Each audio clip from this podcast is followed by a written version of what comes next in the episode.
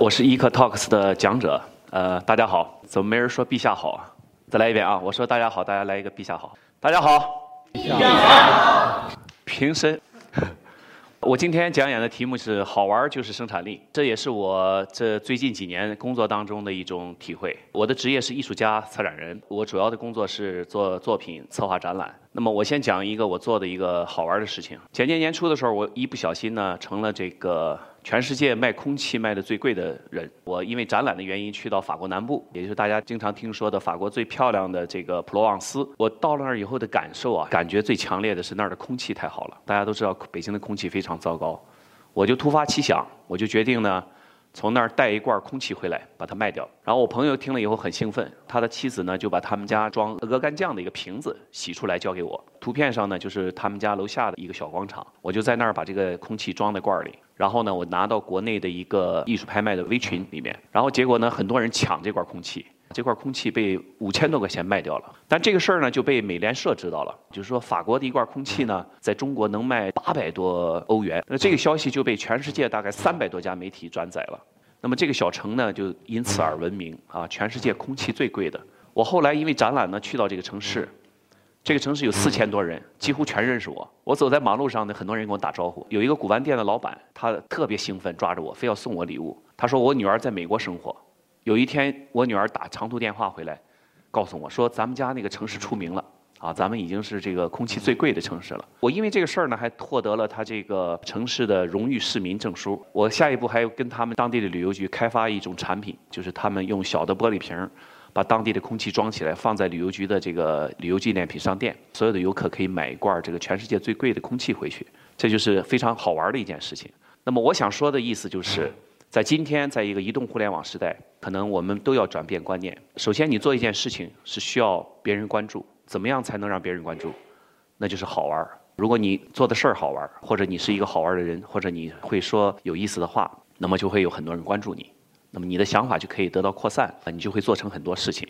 所以我一直在倡导，好玩就是生产力。因为我的工作呢，我经常要去这个全世界到处看双年展和艺术博览会。在前年呢，去到这个香港的巴塞尔艺博会，是亚洲最棒的一个艺博会。以前我看这个博览会的时候呢，看过之后呢，会写一个很严肃的一个分析文章，通常只有几百个人关注，都是业内的人士关注。但那一年呢，我突发奇想，我就通过微信在现场进行吐槽，因为这个前卫艺术有很多。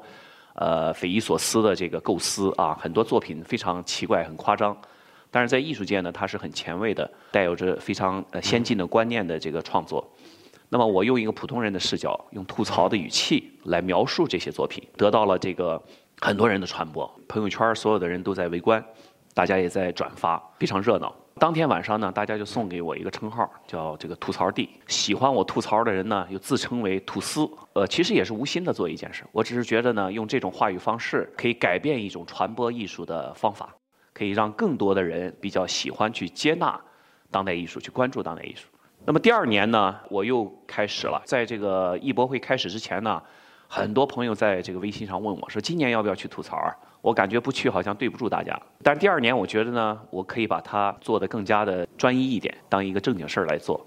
所以第二年呢，我是发起了一个呃众筹，我跟大家说，我说我这个我没有钱去香港啊，我需要这个大家给我资助飞机票和旅费。我想看的是有多少人关注这件事情，有多少人愿意去呃支持这么一个好玩的事情。有一天晚上在晚饭之前，呃，我发了一个众筹贴儿。那么短短两个小时呢，大概有一万五千块钱的这样的一个众筹的金额，就是为了好玩看看这个反馈，所以我跟大家说够了，而且所有这个资助我的人呢。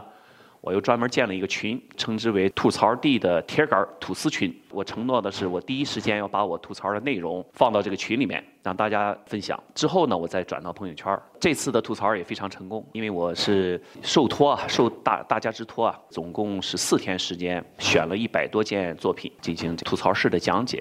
我也借助了呃微信公众号的这样的平台，把所有的吐槽的内容汇总起来，让大家能够更多的分享。但是我没想到呢，这个反馈啊超出我的想象，在微信上就有几十万人看到了这些内容。客观上呢，它也起到了让大家了解当代艺术。在一五年的威尼斯双年展呢，大家也是对我非常期待，因为要飞到欧洲去。我同样又做了个众筹，那么这个众筹也更好玩，真的变成了一个游戏。红包应该有个留言的地方，后来发现这个红包的留言已经变成了个媒体了，有在里面征婚的，有在里面找工作的，有在里面讲段子的，特别逗。资助我二十块钱，然后在红包留言里表达了一个他的看法。非常好玩，我把所有的红包的封面呢全部贴出来，也都让大家来分享。其实是变成了一个游戏。这次的威尼斯的众筹呢也很顺利，大概是筹到了三万多块钱。然后我整个就是很从容的就买这个飞机票去了威尼斯。当然这个钱我也不能乱花啊，我就订了很经济的小酒店。因为威尼斯很多展厅，有很多展览，穿梭在所有的展厅里，很认真的给大家来吐槽。那么现在呢，应该说是不仅是艺术界，整个在很多关心艺术的朋友范围里面呢，大家都对这个吐槽非常熟悉。那么从这儿之后呢，我可以说最近几年有意识的在做一些特别好玩的事情，目的就是为了就是通过好玩来凝聚有意思的人群，然后我们再去做一些更多的有意思的事情。那么我本人是处女座啊，大家一说处女座都觉得哎呀非常头疼，这个星座是非常麻烦的一个星座，不招人待见的一个星座。是被所有其他十一个星座经常黑的一个星座，我不这么认为。那么我就在这个微信里面做了一个处女座的群，我有一个全世界最大的处女座群，五百个处女座，组建了一年多。后来我就突发奇想，我觉得应该组织一场大 party。经常被黑的处女座应该抱团取暖，所以我就在去年的九月份，在北京组织了一个一百个处女座聚会的一个大 party 啊。我们在七九八找到了场地，还有很多人赞助，非常有意思。有很多处女座的老板赞助，赞助礼品，赞助酒，赞助各种各样有意思的，大家也觉得很有归属感，非常有意思的一个聚会。我们还拍过一张一百个处女座的一张大合影。今年我计划做一个五百人规模的。啊，而且现在各地的这个处女座朋友在申请举办分会场，我们看看今年有没有可能操作一个在全国几个城市同时举办的超级大的处女座 party。那么刚才谈到好玩就生产力，虽然这么好玩的事儿好像就是为了玩儿，但是现在很有意思。呃，有的商家找到我们了，说那个我们是一个酒店，我们需要来挑毛病的人。所以说，任何好玩的事情，未来它都有可能转化成为商机。去年的这个年终的时候，因为在艺术界呢，在年终会有很多的活动，我其实是比较反感那种特别装的那种所谓的高端的宴会，要求大家必须穿礼服，然后每个人捏个红酒杯，煞有介事的虚情假意的社交一下。